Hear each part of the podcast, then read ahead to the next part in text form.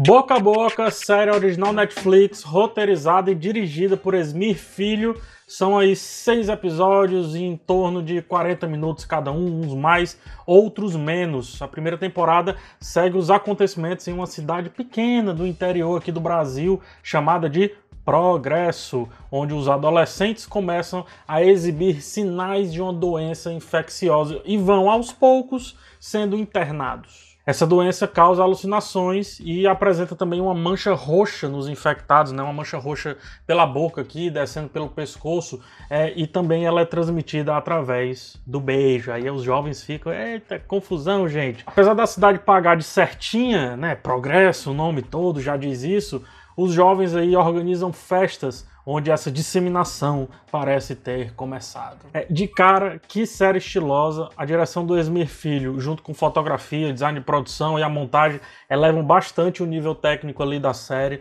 O texto é muito bom, o elenco melhor ainda, são poucas as falhas ali na atuação e tem-se aqui um propósito muito claro para onde devemos ser levados por essa história. Sendo assim, pouco na série é por acaso, pouco é enchimento de linguiça e nos detalhes, nas frases soltas, é onde mora o real assunto que a série ousa abordar, quer abordar, busca abordar. Frases como a representação que vem antes da mancha é o nosso maior medo e temos que enfrentar isso. O trunfo aqui é realmente ter esse aspecto de série britânica, uma ficção científica meio realista que poderia facilmente estar dentro de uma temporada de Black Mirror, ao mesmo tempo que não perde a nossa brasilidade dramática e de certa forma exagerada, ou seja, não é fria com o assunto proposto, o que segura a premissa do episódio 1 ao episódio 6, extraindo absolutamente tudo dessa premissa e nada escapa. Coincidentemente, a série vem em tempos de pandemia, né? o que faz crescer bastante seu apelo. Porém,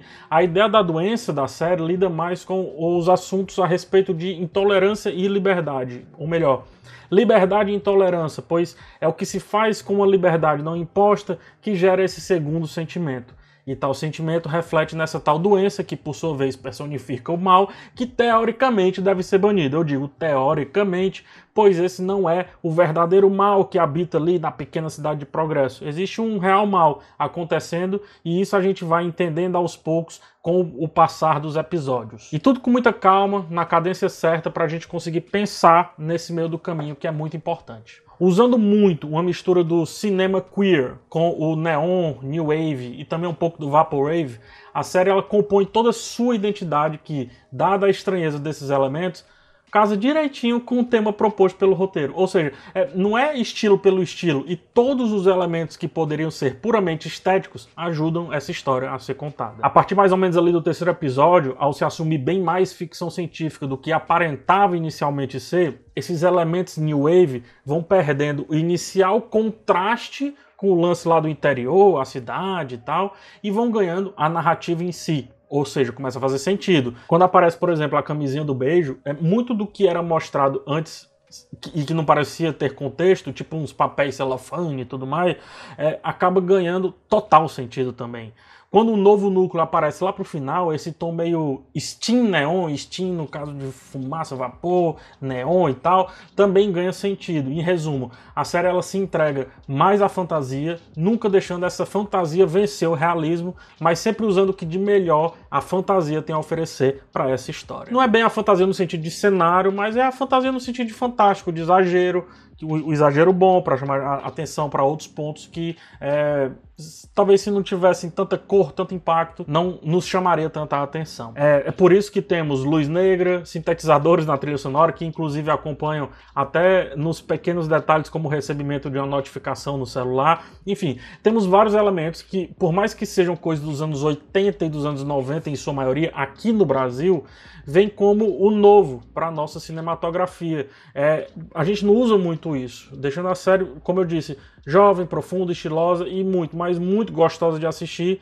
E meio que fica uma mistura do filme Nerve, não sei se vocês já viram, muito bom, eu indico, e o filme Boi Neon, outro filme fantástico e nacional no caso. As cores e filtros são perfeitos e fazem pensar muito. Ora, é, se temos um texto falando sobre o íntimo sendo guardado, aprisionado, socado dentro de nós, íntimo esse que se faz liberar em forma de doença, claríssima referência, inclusive a crises de pânico, a série se revela mais impactante durante as sequências noturnas. Afinal, a noite é, pertence aos loucos, né? A noite pertence aos boêmios, ao escondido, ao escuso. É na noite que a paleta de cores vibra em roxo, vermelho, azul, amarelo também um pouco, dourado no caso, é queer, né? essa paleta queer, mas nunca satura essas cores, as cores nunca ganham a tela, como se fossem cores reprimidas e enxergadas apenas como composição e quando expostas à luz, porque estavam ali reagindo no efeito neon. É, as cores que aparecem de dia, por outro lado, são cafonas. O velho tom pastel do sonho americano, o, o tom pastel da arte pinap reprimida. É, não é a arte pinap que usa o vermelhão e tal, aquela arte pinap mais lavada, mais reprimida, da dona de casa e tudo mais, que é o rosa, o azul bebê, o vermelho opaco, o vermelho né, sem, sem brilho, não é o vermelho Ferrari, e o amarelo pastel, diferente do amarelo noturno, que é aquele amarelo mais sol, mais aberto. É, vendo de longe, o contraste é evidente, né? Noite temos uma série, dia temos outra série, mesmo que na noite essas cores não vibrem, como eu falei, em saturação, como vibram de dia, mas elas vibram em percepção, nos fazendo sentir o estranho, sentir o psicodélico, e muitas vezes nos sentir tão chapados, digamos assim, quanto aqueles que estão lá nas festas e na libertinagem, colocando esse termo entre aspas aqui. A força do elenco impressiona demais, qualidade aí indiscutível. Do Tomás Aquino, que enche a tela com seu texto real, texto fluido, muito bom. O cara é muito, é o pacote lá do Bacurau. É, cenas dificílimas, muito bem vividas ali pelo Michel Joelzas, que é o Fabinho lá do Que Horas Ela Volta, é, que surge aqui como uma espécie de Timothée Chalamet do Brasil, quem sabe.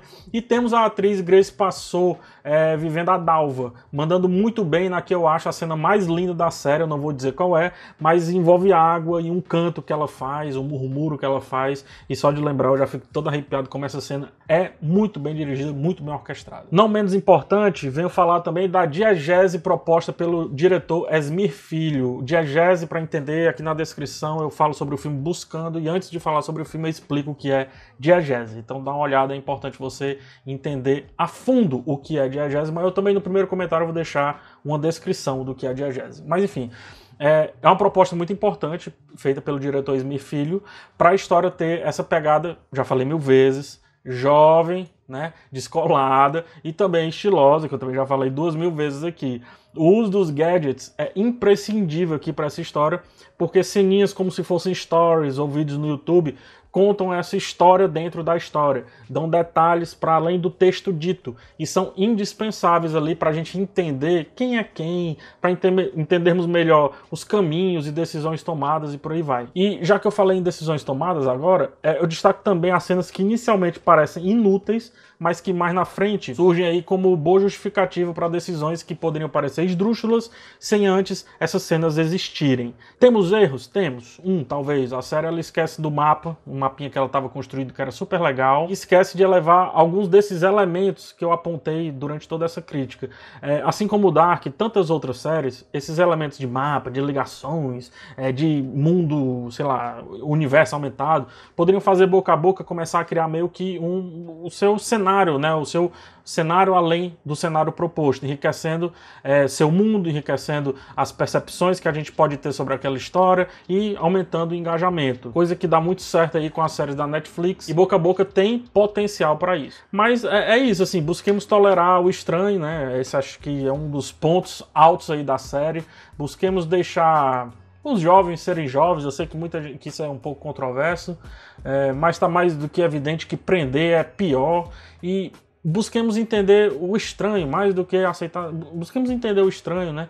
Nunca repelir esse estranho, repelir causa dor, dor causa rancor, rancor causa retração e retração quando liberada causa caos, que é o que acontece aí em Boca a Boca. Belíssima temporada, série linda, trabalho muito poderoso de produção, tem valor, tem punch, tem estilo, é diferente, mas não é distante aqui do que somos, né, do que o Brasil é fazendo filme, que é muito importante, aqui no caso série, mas filme no sentido estético, é, enquanto produtores de conteúdo, pronto. A primeira temporada de Boca a Boca, eu acho que credencia essa série como o melhor seriado de produção brasileira aí da Netflix, pelo menos até julho de 2020, quando eu tô gravando esse vídeo.